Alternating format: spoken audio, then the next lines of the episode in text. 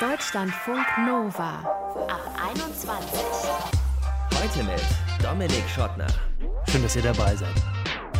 Der, der allen gefallen wollte und sich selbst vielleicht am besten fand, der ist jetzt weg. Und der, der sagt, allen zu gefallen ist gar nicht so mein Ding, aber allen zu dienen, das sehr wohl, der ist jetzt US-Präsident. Joe Biden statt Donald Trump, Selbstakzeptanz statt Selbstüberschätzung. Endlich, sagen einige, schade, die Fans von Donald Trump. Und wir schauen in diesem Ab 21 Podcast mal darauf, ob und wie man Selbstakzeptanz lernen kann. Der Psychologe Michael Tomow sagt nämlich, ja, das geht. Man kann das lernen. Wie? Das hört er gleich. Los geht's aber mit der Stand-up-Comedian Eileen Cockler. Die war auch schon häufiger in den USA und hat dort bei einer Impro-Show mal gesagt, ohne Make-up sähe ihr Gesicht aus wie ein unfrittiertes Schmalzgebäck namens Churro. Without makeup, my face has as much charisma as an unfried churro. Sich selbst akzeptieren und auch über sich selbst lachen können, das ist sehr wichtig, gerade in der Comedy-Welt. Wie Eileen das hinkriegt und es anderen auch in deren Shows reinschreibt, darüber möchte ich jetzt mit ihr sprechen. Hi Eileen. Hallo. Müssen Comedians denn über sich selber lachen können, zwangsläufig? Auf jeden Fall. Also ich glaube, das ist einer der Grundvoraussetzungen, dass man eben entweder eine dicke Haut schon haben muss, wenn man beginnt, oder man muss sie sich zulegen. Und das merkt man auch relativ schnell, dass es einfach dazugehört und dass es einen auch schützt und besser macht. Und äh, wurde dir das in die Wiege gelegt oder hast du dir das hart auf dem Schulhof erarbeitet? Also ich muss dazu sagen, ich bin Plus Size, wie man jetzt so schön sagt, aber schon mein Leben lang. Moment, Moment, Plus Size, also äh, du bist jetzt nicht äh, Size Zero, also null nee, Bodenstange hätte man früher gesagt. genau, und ich habe mir einfach früh angewöhnt, dass zum Beispiel, äh, was ja Kinder gar nicht so oft so akzeptieren, dass zum Beispiel, man kann auch schön sein, wenn man eben nicht Size Zero ist. Und ich glaube, das war so der erste Schritt in die Richtung, wo ich gemerkt habe, okay, ich möchte auch irgendwie durch Leistung und nicht durch Aussehen weiterkommen. Und dann bin ich in die Filmbranche geraten durchs Studium. Dort habe ich natürlich mitbekommen, wie oberflächlich es teilweise zugeht mit Schauspielerinnen besonders. Und dann kam Comedy dazu und ich habe gemerkt, wow, es gibt eine Kunstform, die einem hilft, mit der eigenen Leistung, mit dem, was man vorher schreibt, aufzutreten, ohne dass das Aussehen beurteilt wird, wenn man gut ist. Mhm. Es ist für mich eine schöne Offenbarung gewesen. Es gibt eine Kunstform, die quasi alles vereint, für das ich stehe, ohne dass ich mich verstecken muss. Und wann hast du das erste Mal gemerkt, okay, die Leute äh, lachen über meine Witze und ich komme damit dann auch noch besser zurecht? Also ich habe schon immer gerne Witze gemacht. Eher so Ironie und Sarkasmus war eher mein Ding. Also mhm. nicht wirklich der Witze erzählt. Ich glaube, ich kann bis heute keinen richtigen Witz erzählen.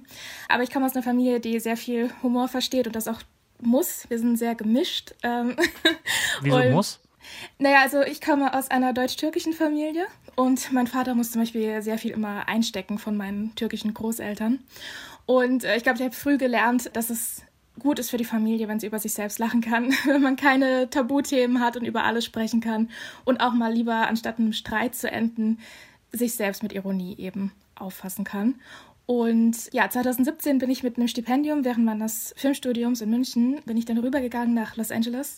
Mhm. Und eine Freundin hat mich zu diesen Comedy Clubs mitgenommen. Also ich kannte die nur aus dem Fernsehen, aus Shows. Da gibt es die Love Factory, Comedy Store, diese, der heilige Gral mhm. der Comedy-Szene. Und ich habe mich so in diese Szene verliebt. Und dann war ich 2018 noch mal drüben und da habe ich gedacht, okay, weißt du was, probier's einfach mal selbst. Und ja, habe es einmal gemacht und nie wieder aufgehört. Was sind das für Reaktionen, die man da dann auf der Bühne sieht im Publikum? Stand-up ist ja oft auch in eher kleineren Locations. Klar, geht auch größer, aber am Anfang, und du bist ja noch relativ sozusagen im ersten Drittel deiner Karriere, möchte ich jetzt mal so sagen, da sind die Locations vielleicht ja noch ein bisschen kleiner und unmittelbarer, die Reaktion. Wenn du da so einen Witz machst, wie den eben über dein unfrittiertes Äußeres sozusagen, was kommt da zurück aus dem Publikum? Das ist tatsächlich sehr gemischt. Also es gibt natürlich die Leute, die mittlerweile sagen, man sollte gar keine Witze mehr über sich selbst machen, also zumindest nicht über das Äußere. Warum? Ähm, weil sie sagen so, das nennt man self-deprecating humor, weil das so quasi sich selbst beleidigend wäre und man sollte sich und andere Frauen zum Beispiel empowern. Und ich stehe da auch total dahinter, aber ähm, ich versuche es immer so zu machen, dass es nichts ist, was mich selbst jetzt irgendwie kränkt, sondern eher Leuten zu zeigen, an welchen Stellen ich vielleicht kritisch mit mir selbst bin, aber auch im Reinen drüber zu sprechen. Mhm. Aber der Ausschnitt, den wir gerade gehört haben, der ist noch relativ frisch aus dem vergangenen Spätsommer. Also das könnten ja relativ viele Leute, wenn sie über sich selbst lachen können, sagen so, ja, wenn ich morgens aufstehe, das ging um das sehr frühe Aufstehen an der Stelle, da sieht man halt auch noch nicht tipptopp aus. Warum soll man das nicht mehr sagen können, wenn einem das hilft, vielleicht mit sich selber irgendwie besser klarzukommen? Genau.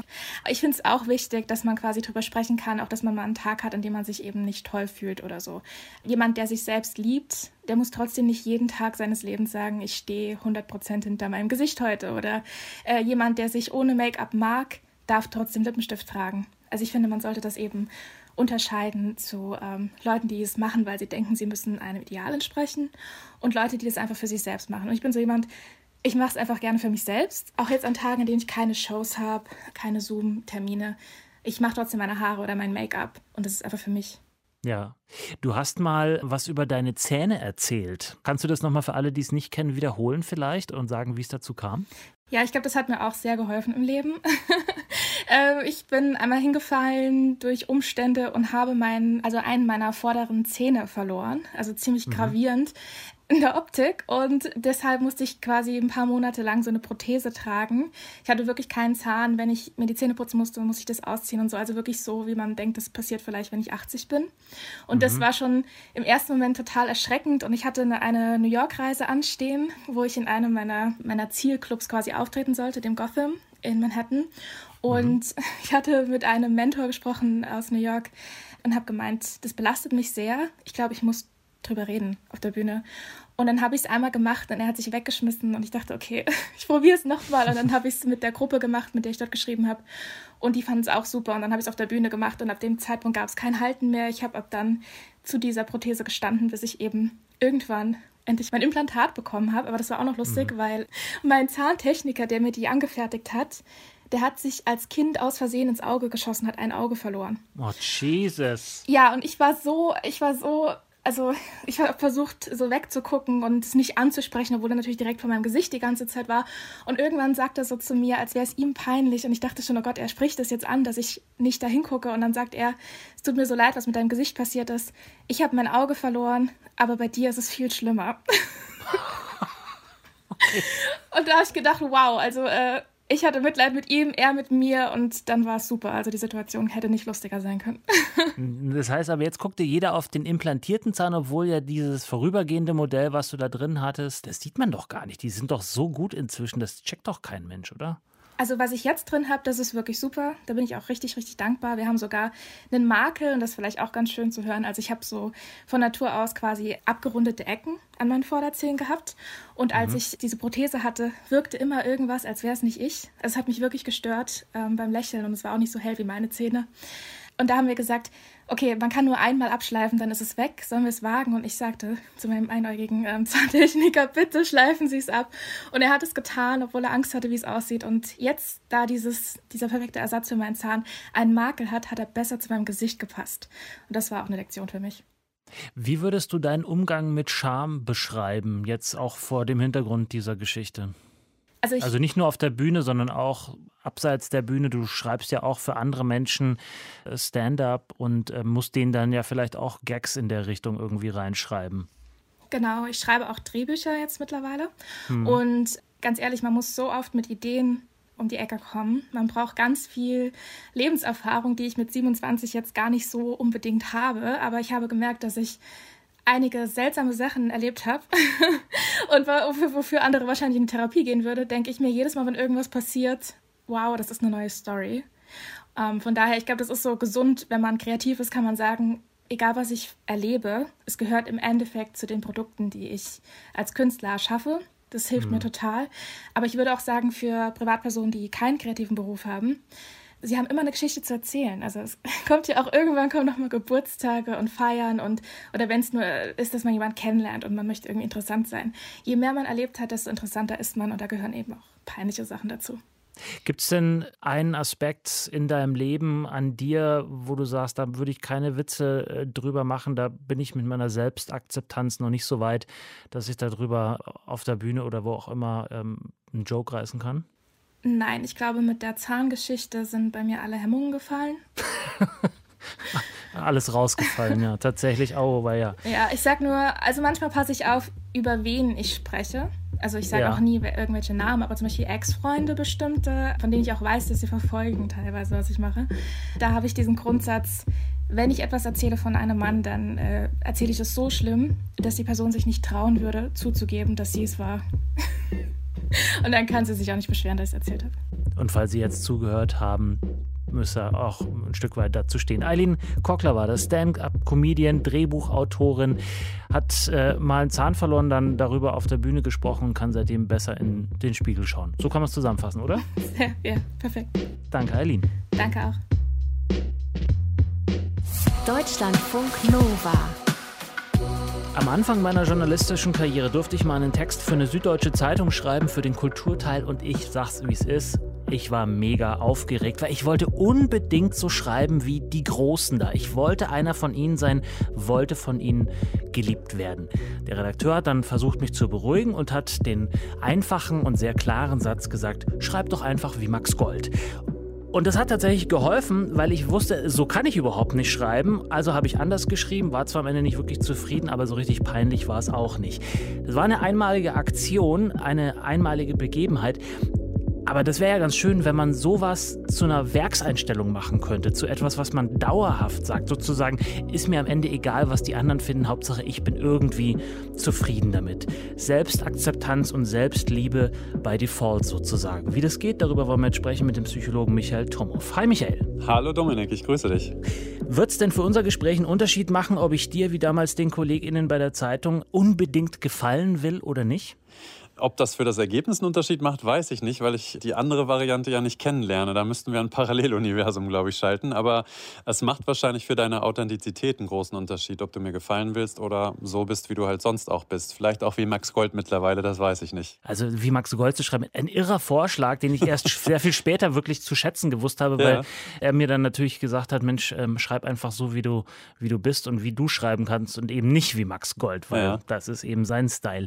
Warum wollen wir denn anderen so gerne gefallen und imitieren dann vielleicht auch andere Menschen. Naja, ich glaube, ich bleibe mal bei dem Max Gold-Beispiel. Du weißt, dass Max Gold wahrscheinlich oder hast die Geschichte im Kopf, dass Max Gold viel Erfolg gehabt hat, dass er gemocht wird von vielen Menschen, dass er vielleicht äh, ein gutes Gehalt hat oder ähm, viele Honorare einsackt, dass er ein sicheres Leben hat. Und ich glaube, dass es häufig darum geht, Wege zu finden, die andere schon beschritten haben, um Sicherheit zu bekommen, ne? um ein gutes Leben zu haben, sich wohlzufühlen, um vielleicht Menschen um sich zu haben, die einem gut tun, bei denen man keine Schmerzen ähm, empfindet finden muss, dann das ist das, was wir Menschen tatsächlich per Default machen, so wie du gesagt hast. Wir versuchen Schmerz zu vermeiden und ja, schöne Gefühle einfach zu mehren. Das ist was, was wir automatisch tun. Und insofern, ja, ist das schon eine Sache, die wir gerne tun, aber wo wir uns häufig auch selber im Weg stehen, weil wir eben sehr, sehr hohe Ansprüche haben. Und Max Gold war vielleicht da eine provokante Ansage, bei der du dann irgendwie gemerkt hast, ja, also das geht ja gar nicht. Und dann hast du dich entspannt, weil die so verquer war, diese Anregung. Das war so ein bisschen literarisch nach den Sternen greifen, aber selber eigentlich eher so ein, äh, so ein Grubenarbeiter sein. So ein genau. Bisschen. So. Ja. Was zeichnet denn aber dann Menschen aus, die solche Erfahrungen gar nicht brauchen, sondern die direkt, ich sag mal, so eine Leck mich am Arsch Einstellung haben, ich bin wie ich bin, so durch die Gegend gehen? Ja, ich glaube, also erstmal, um, um dich und vielleicht auch alle zu beruhigen, die da noch nicht sind, äh, ich glaube, das ist was, womit Menschen auch nicht geboren werden. Wir alle, wir gehen da einen langen Weg, bis wir da sind. Äh, manche kommen da auch nie hin, wegzukommen von diesem großen Harmoniebedürfnis, allen das Recht machen zu wollen, außer sich selber. Ich glaube, die Leute, die das schon innehaben, die zeichnet einfach aus, dass sie vielleicht sich immer wieder die Frage stellen, wie geht's mir denn gerade? Vielleicht auch ohne diese schöne Bestätigung des Gegenübers beispielsweise. Ne? Die machen die Erfahrung, dass sie selbst mit sich auch zufrieden und im Reinen sein können, dass sie ja selbst auch bestimmen können, was ist denn Erfolg für mich, ne? Und das gar nicht immer abhängig machen müssen von anderen. Klar, im Unternehmen, wenn du irgendwo angestellt bist oder ich zum Beispiel als Selbstständiger, ich gucke natürlich auch immer, war der Kunde, war das Gegenüber zufrieden mit meiner Arbeit. Aber letztendlich geht das Leben ja nicht nur um Arbeit, sondern es geht auch um Dinge, die wir erreichen, mit denen wir Freude haben, mit denen wir uns mhm. wohlfühlen. Und da wir aber, das ist ein großes Thema, glaube ich, ähm, was diese Leute dann schon abgelegt haben, auch immer so Herdentiere sind und auch Angst und große Bedenken auch haben, alleine irgendwann mal zu sein, nicht geliebt zu werden. Ne? Du hast von Selbstliebe mhm. gesprochen brauchen wir natürlich auch so ein bisschen die Bestätigung vom Rudel, von, von den Menschen, die uns wichtig sind. Die Frage ist dann, wen suchen wir uns da aus? Und ne, wie du gesagt hast, wie weit greifen wir da zu den Sternen oder wie erreichbar ist denn das oder die Person, von der wir da was haben ja, wollen? Gerade äh, wenn man jetzt sich so umschaut, Social Media ist natürlich ein grandioser Katalysator für entweder Selbstliebe oder auch Selbsthass. Wie kann man denn sowas lernen, Selbstakzeptanz? Also mit dem, wie man ist, zufrieden zu sein?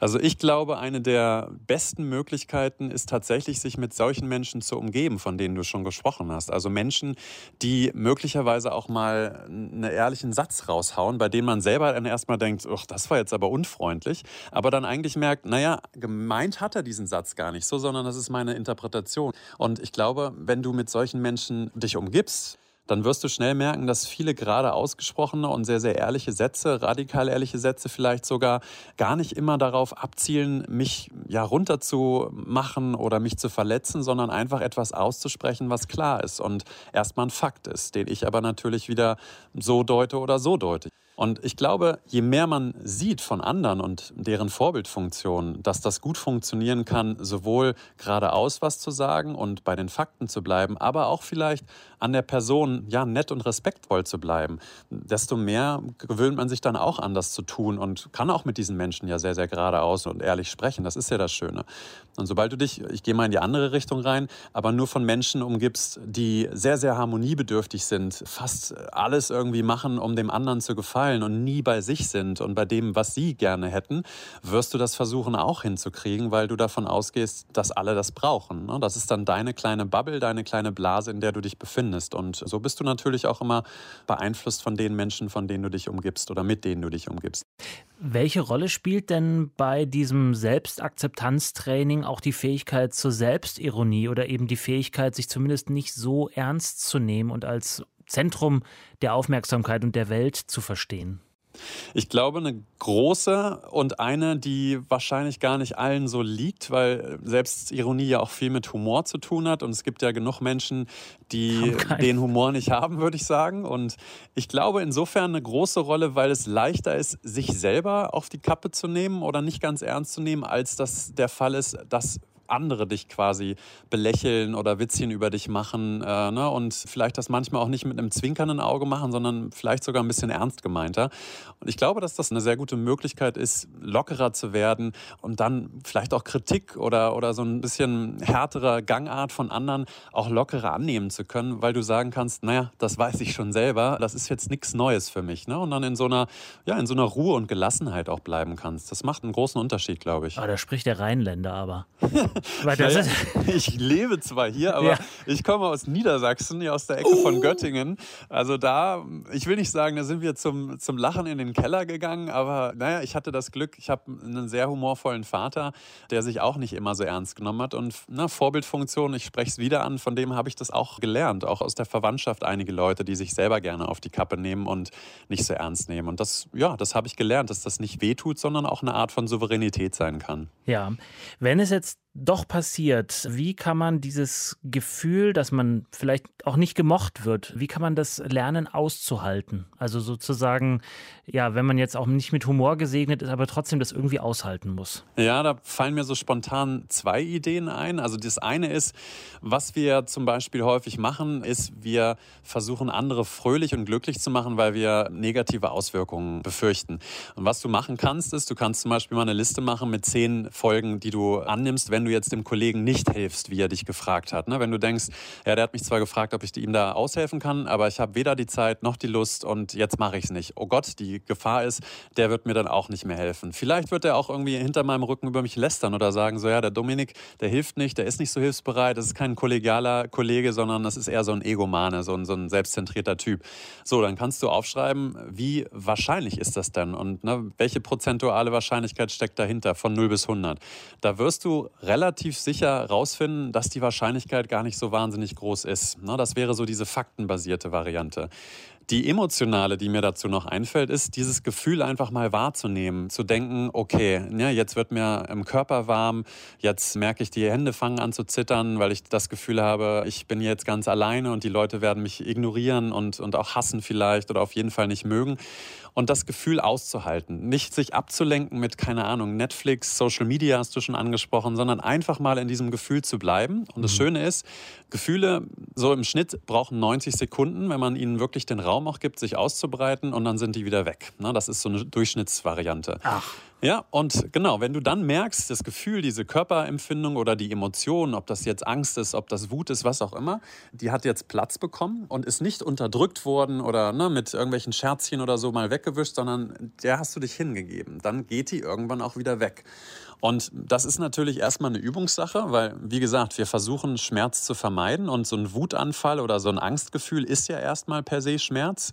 Und das dann auszuhalten, das kannst du mit Freunden machen, die dabei sitzen, mit Vertrauten. Das kannst du aber auch alleine machen, wenn die Situationen einfach aufkommen. Da gibt es in der Meditation und der Achtsamkeitsforschung ganz viele Möglichkeiten, solche Sachen wahrzunehmen, zu labeln sozusagen im Sinne von, äh, ich, ich versteife mich jetzt nicht rein in diese Geschichte oder baue mir diese Story im Kopf, die ich gerade habe, noch noch mehr aus, sondern ich label das einfach mal mit Gefühl oder Gedanke oder Geschichte. Und dann nehme ich diesem Schreckgespenst erstmal diese Wucht. Und das ist eine Sache, die kann man relativ gut üben sagt der Psychologe Michael Tomow. Und das war der Ab 21 Podcast über Selbstakzeptanz. Wenn ihr uns sagen wollt, wie ihr das macht, schickt uns einfach eine Mail, mail at deutschlandfunknova.de oder eine WhatsApp-Sprach- oder Textnachricht an 0160 9136 0852. Ich bin Dominik Schottner, vielen Dank fürs Zuhören, bleibt gesund und bleibt geschmeidig. Ciao. Deutschlandfunk Nova ab 21. 21. Montags bis freitags ab 21 Uhr und auf deutschlandfunknova.de.